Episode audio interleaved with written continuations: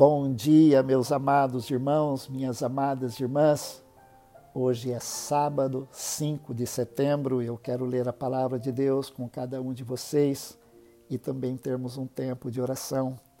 No Evangelho de Lucas, no capítulo 8, a partir do versículo 4, Lucas registra quando uma grande multidão se reuniu e pessoas de todas as cidades vieram até Jesus, ele disse por parábola: Um semeador saiu a semear, e ao semear, uma parte caiu à beira do caminho, foi pisada, e as aves do céu a comeram.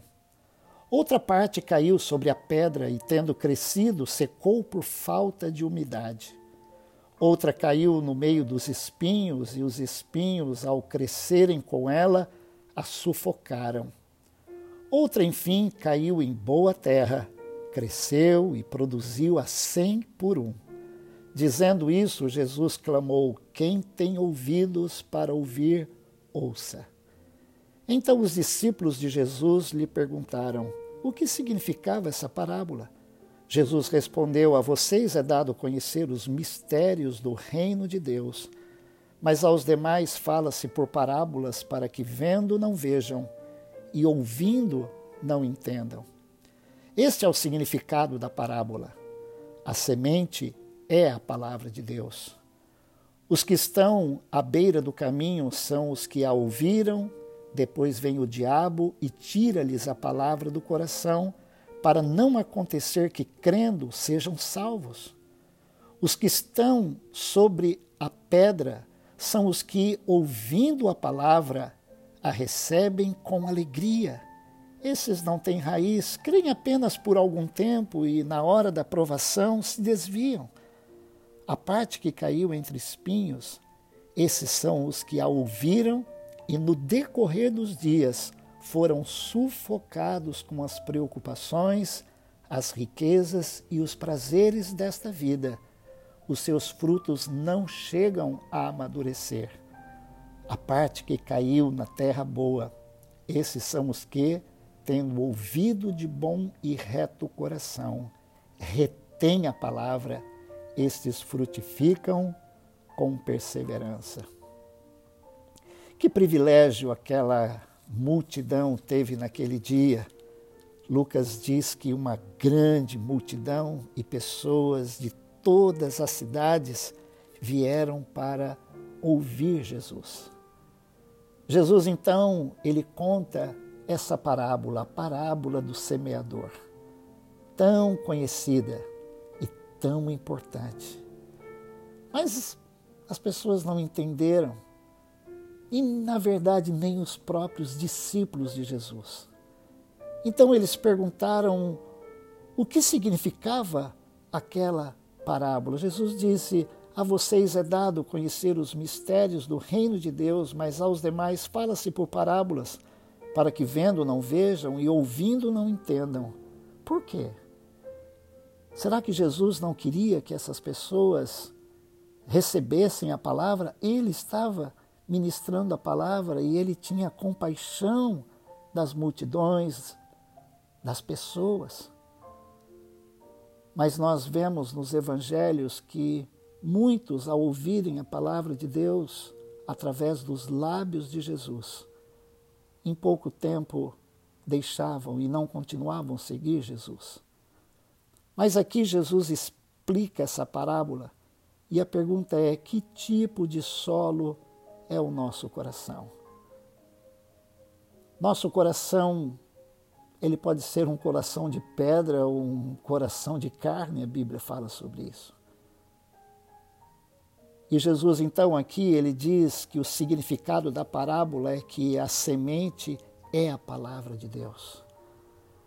Que semente maravilhosa! Essa semente que caindo em bom solo ela germina e ela produz frutos. Mas por que, que a palavra de Deus não produz frutos em todos os corações? Porque alguns são como aquele que Jesus diz, aqueles que estão à beira do caminho, são aqueles que ouvem a palavra. Mas o diabo vem e rouba porque estão à beira do caminho. A palavra de Deus deve ocupar o centro da nossa vida. Se nós colocamos a palavra de Deus na periferia da nossa vida ou do lado da nossa vida, isso não fará sentido para nós. Recorrer à Bíblia, à palavra de Deus, só no momento da dificuldade, isso não, não vai nos trazer absolutamente nada. Mas se colocarmos a palavra de Deus no centro da nossa vida, se formos guiados por ela, ela vai produzir. E o diabo não vai roubar. E ele tenta a todo momento roubar a palavra do nosso coração para que não sejamos salvos. Aqueles que estão sob a pedra são aqueles que ouvem a palavra de Deus e recebem com alegria. Quantos dizem, ai, como a Bíblia é linda, como a palavra de Deus é maravilhosa, mas não tem raiz, essa palavra ela não, não aprofunda, creem apenas por algum tempo e quando vem a aprovação se desviam. A parte que caiu entre os espinhos são aqueles que ouvem e no decorrer dos dias são sufocados pelas preocupações, riquezas e prazeres desta vida, os seus frutos não chegam a amadurecer.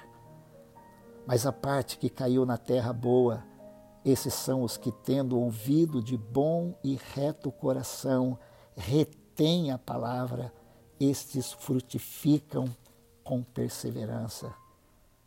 Jesus vai dizer mais tarde, João ele registra isso dizendo: Eu sou a videira verdadeira e vocês são os ramos, quem permanece em mim e eu nele, esse dá muito fruto, porque sem mim nada podeis fazer.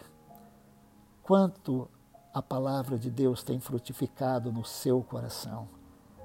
Como você tem recebido a palavra de Deus? Você tem preparado o solo do seu coração?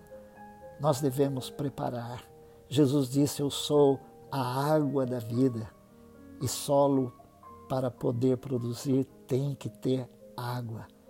Nós precisamos permitir que a palavra de Jesus seja como água regando o nosso coração, umedecendo a terra do nosso coração para que quando a palavra de Deus cair, ela possa germinar, criar raízes, crescer, produzir frutos e frutos que permaneçam. Vamos orar. Senhor, nosso Deus e nosso Pai, que bom poder estar com cada um dos meus irmãos e irmãs. Nesta manhã estamos todos diante da tua palavra. Senhor, nós queremos que a tua palavra frutifique no nosso coração.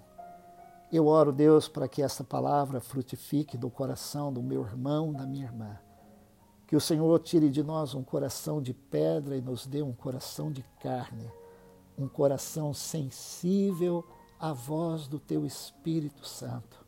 Senhor, que nós possamos deixar a Tua palavra germinar, ó Deus, essa semente maravilhosa, criar raízes e raízes profundas. Ó Deus, para que quando vierem as provações, as tentações, nós estejamos firmes na tua palavra, que sejamos homens e mulheres com raízes aprofundadas. Senhor, que nesse dia, Pai, nós possamos crescer mais um pouco na fé, no conhecimento da tua palavra. Abençoa, Senhor, cada um dos meus irmãos e irmãs Senhor, tu conheces as provações, as dificuldades. Senhor, quanto o diabo tenta roubar essa palavra do nosso coração. Mas, ó Deus, se nós a recebermos, ó Deus, e deixarmos que ela se aprofunde, Senhor, Satanás não vai roubar esta semente. Senhor, não serão as preocupações, não serão, ó Deus, as tribulações nesta vida, as situações difíceis que tirem a nossa paz, a nossa alegria, o nosso contentamento e a nossa certeza de que o Senhor está conosco. Eu oro, Deus, para que essa palavra frutifique no nosso coração nesse dia e todos os dias por virem nas nossas vidas. Oro assim e agradeço em nome de Jesus. Deus te abençoe.